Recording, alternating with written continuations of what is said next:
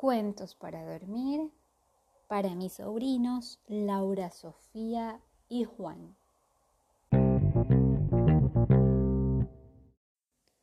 Hoy continuamos con la lectura del libro Mago por casualidad de la autora Laura Gallego.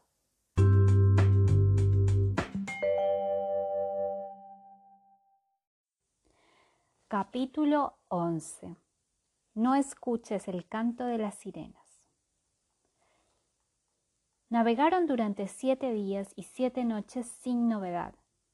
Lila descubrió que le gustaba ser vigía y se pasaba las horas muertas encaramada al palo mayor.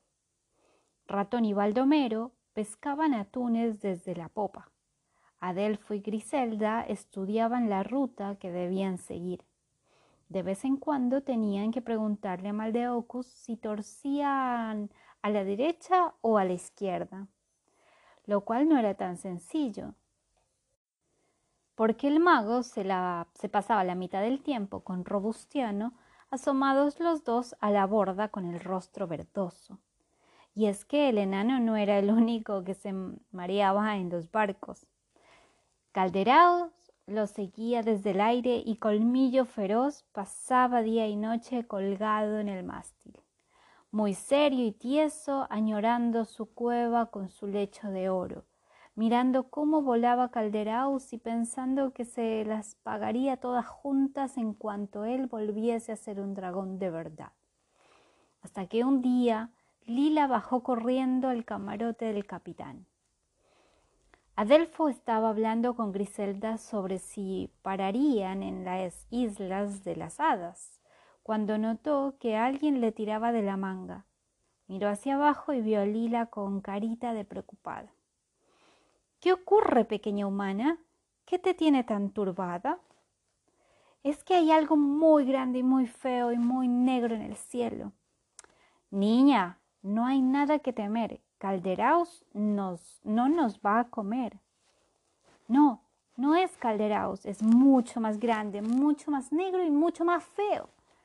Aún están, está lejos, pero se acerca a nosotros muy deprisa. Y puso su carita de preocupada. Adelfo salió corriendo a la cubierta sin darse cuenta de que alguien le acababa de robar su bonito reloj de sol. Marineros, a cubierta, subid ya, gritó. Se acerca una terrible tempestad. De pronto se oyó un trueno y empezó a llover, a, cántaros. En menos, que canta, en menos de que canta un gallo, toda la tripulación de Calderaus I estaba calada hasta los huesos. ¿Y ahora qué hacemos? preguntó Maldeocus. Todos miraron a Delfo, que se puso colorado de pronto. Eso no le impidió, sin embargo, responder en verso como siempre. No sé qué quiere decir ni qué hacer. Nunca en la mar había navegado. Mi velero yo llevaba por un lago y nunca lo saqué de él. ¡Ah! gritó Robustiano. Tenía que haberme quedado en la tierra. Lo sabía. ¡Ah! se lamentó Maldeocus. Vamos a morir todos ahogados. De pronto, una ola gigante barrió la cubierta y antes de que pudiera darse cuenta, los tripulantes del Calderaos 1 estaban chapoteando en la mar salada. ¡Socorro! No sé nadar, aullaba el mago. ¡Socorro! Yo tampoco, gritaba el enano. ¡Socorro! Húndeme mi gravosa armadura hasta el fondo, decía el caballero. Baldomero y Robustiano se subieron a un tonel que flotaba. Maldeocus iba a hacer lo mismo, pero de pronto algo le agarró del pie y lo tiró de él hacia abajo. ¡Soco! ¡Glup, glup, glup, y el mago desapareció bajo las aguas. Ratón no tuvo tiempo de ayudarlo porque de repente algo tiró de él también y lo hundió en el fondo del mar. ¡Eh! ¡Eh! protestó Calderaus desde arriba, mientras intentaba ver entre la lluvia torrencial lo que estaba pasando sobre el mar. que sois mis, mis prisioneros. ¿A dónde van? Pero una ráfaga de viento huracanado los arrastró lejos de allí.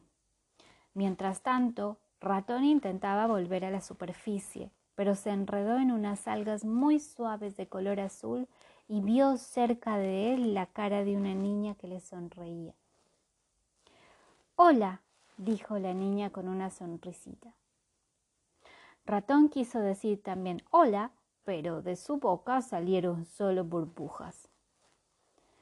La niña volvió a reírse. Ratón intentó nadar lejos de ella, pero enseguida se vio envuelto en algas de color verde, rojo y fucsia, que le hacían cosquillitas en la nariz. ¡Eh! protestó una voz, y pronto apareció ante él otro rostro de niña. Ratón descubrió que las algas no eran algas, sino matas de pelo. Varias niñas nadaban a su alrededor con elegancia, arrastrando tras de sí largas cabelleras de colores. ¿Quiénes son ustedes? Somos sirenas. Y Ratón vio entonces que la niña nadaba con hermosas colas de pez. Se vio cada vez más enredado entre sus cabellos y pataleó para liberarse, pero no lo consiguió. Mientras seguía escuchando las burbujeantes risas de la sirena, pensó de pronto que ya no le, parecía tan, no, no le parecían tan guapas ni tan simpáticas. Entretanto, en la superficie del mar, el tiempo se había calmado un poco. Griselda y Lila habían encontrado refugio sobre unos tablones, restos del malogrado Calderaos I.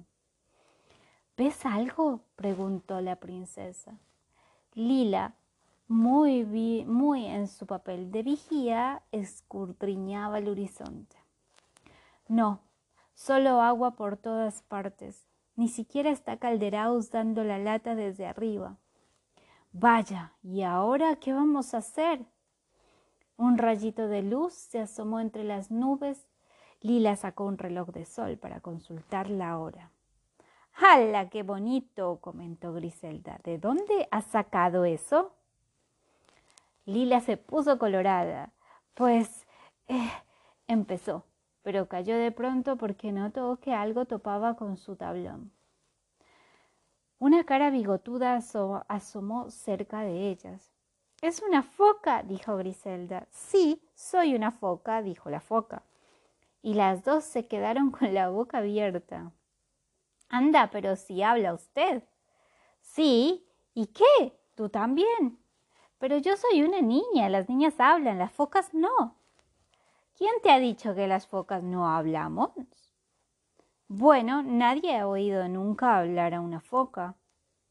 Eso es porque a lo mejor la foca no tenía nada importante que decir o nada interesante a quien decírselo.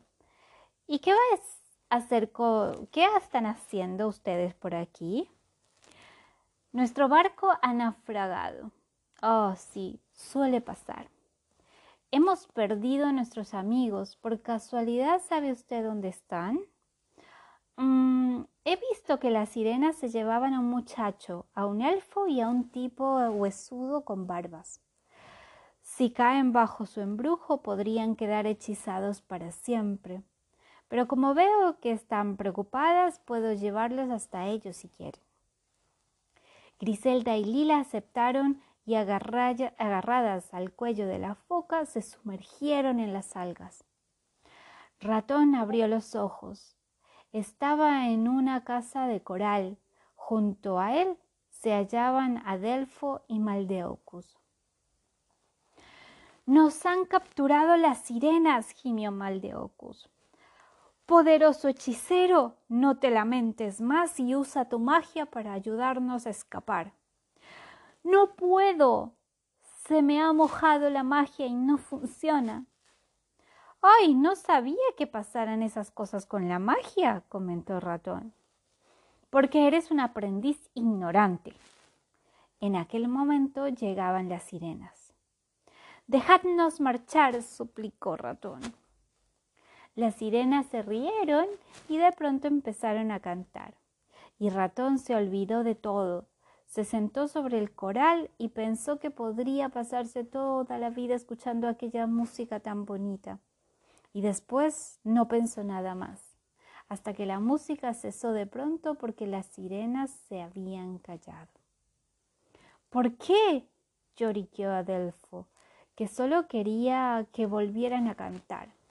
Estaba tan confuso que ni se acordó de hablar en verso. Pero las sirenas se fueron nadando rápidamente, abandonando a sus prisioneros. Enseguida aparecieron por allí Griselda y Lila, agarradas a la foca. Vámonos de aquí, ratón, antes de que vuelvan, dijo Lila tirando de él con una mano, mientras con la otra se metía en el bolsillo un precioso coral de conchas que había encontrado por ahí.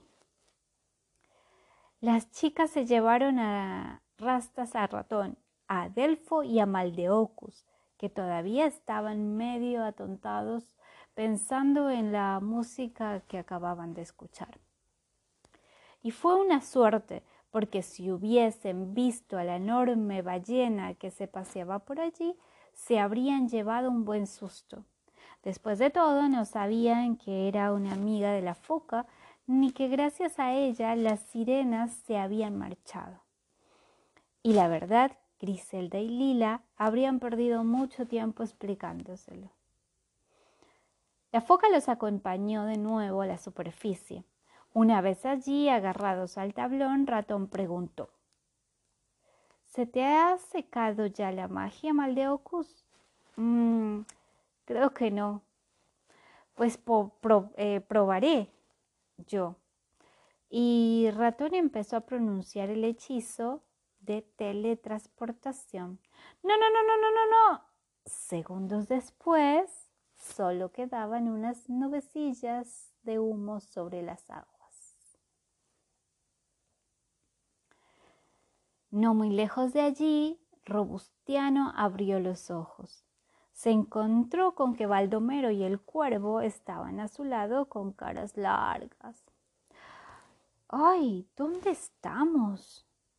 En un islote, dijo Colmillo Feroz. Ah, ¿está habitado? y sí, pero por nosotros. ¿Y no hay nadie más? Es un islote, chico, el enano miró hacia alrededor y efectivamente era un islote.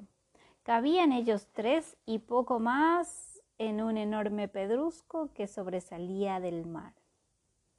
Pues vaya, protestó Robustiano. ¿Tenéis al menos la baraja de cartas? Hállase toda calada, mi buen enano, respondió el caballero. Me cachís. Fin del capítulo 11. Eso es todo por hoy. Mañana continuamos con la lectura. A dormir.